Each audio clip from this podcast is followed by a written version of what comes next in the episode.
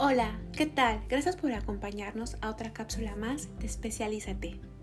En episodios anteriores te hemos platicado que la finalidad de la reforma en materia de violencia política contra las mujeres en razón de género, publicada el 13 de abril de este año, es anular o menoscabar el ejercicio efectivo de los derechos políticos y electorales de una o varias mujeres, así como el acceso al pleno ejercicio de las atribuciones inherentes a su cargo, labor o actividad, entre otras.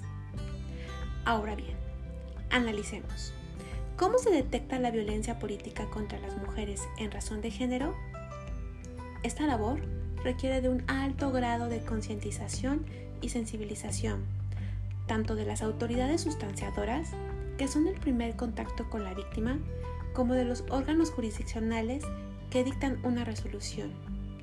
Si bien, gracias a la reforma, contamos con un catálogo de 28 supuestos que actualizan la violencia política contra las mujeres en razón de género, contenidas en el artículo 22 de la Ley de Acceso de las Mujeres a una vida libre de violencia y que en el artículo 6 de la Ley General de Instituciones y Procedimientos Electorales, esto para conocer vía procedimiento especial sancionador dentro y fuera de proceso, lo cierto es que hay otras formas que no están en la ley y que pasan inadvertidas ya que de forma cotidiana las hemos normalizado.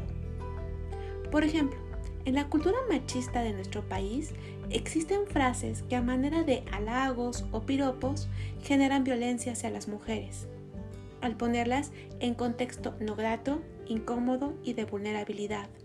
Por eso, en la sala especializada realizamos ejercicios de inversión del lenguaje. ¿Habías escuchado este término?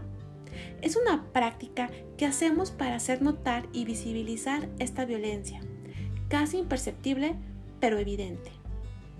Nuevamente, te agradecemos por escucharnos y te pedimos que no te pierdas nuestros siguientes episodios.